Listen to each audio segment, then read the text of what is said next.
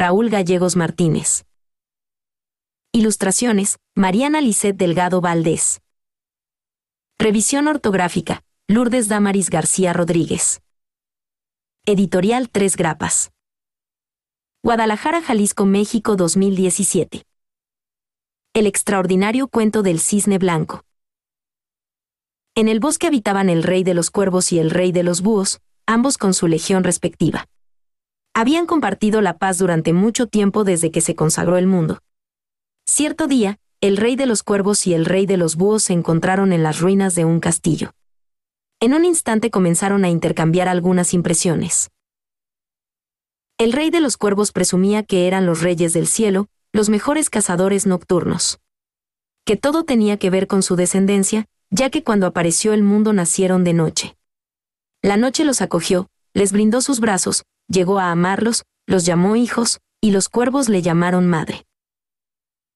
La noche, los cubrió con su manto y todo cuervo nació negro con el corazón blanco, con el destello de las estrellas.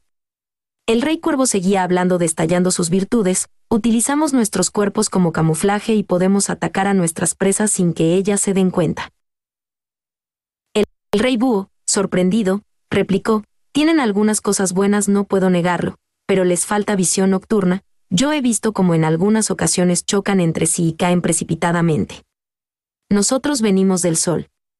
El astro rey siendo nuestro padre, se sonrió con nuestra llegada, se le cayó un diente y nos regaló en nuestros ojos su sonrisa, podemos mirar de noche, cazar de día. Somos hermosos, atraemos a nuestras presas con la mirada y bajo este embrujo celestial los animales nos dan sus cuerpos, de esta manera, bendecimos los alimentos, dijo, el rey búho. Los dos reyes comenzaron una discusión. Ambos estaban convencidos de que eran mejores cazadores y no se iban a retirar hasta convencer al otro de que lo eran. Pues creían que por el simple hecho de ser reyes, todo el mundo debería estar de acuerdo con ellos. Llegaron hasta tal punto que la discusión comenzó a adquirir un carácter de violencia. Bajo esta perspectiva, querían dividir el cielo, construir un muro, donde cada búho, cada cuervo no pudiese pensar por cuenta propia. Viviendo en una dictadura de carácter ideológico. Cuando la situación estaba llegando a su momento más crítico, apareció por allí un apacible cisne, se dirigió a los reyes. No deberían pelear en absoluto, porque los dos tienen razón. Los dos son reyes y como tales deben de respetarse y al respetarse nadie será esclavizado. Pues cada quien tiene diferentes formas de pensar de esta manera. Habrá libre expresión. El cisne blanco terminó diciendo, Debido a diferentes enfoques de la realidad aparente, ideologías y ficticias divisiones, surgen las disputas, las guerras, el malestar y el dolor. El cisne blanco fue encarcelado. Coartado de su libertad, enjaulado.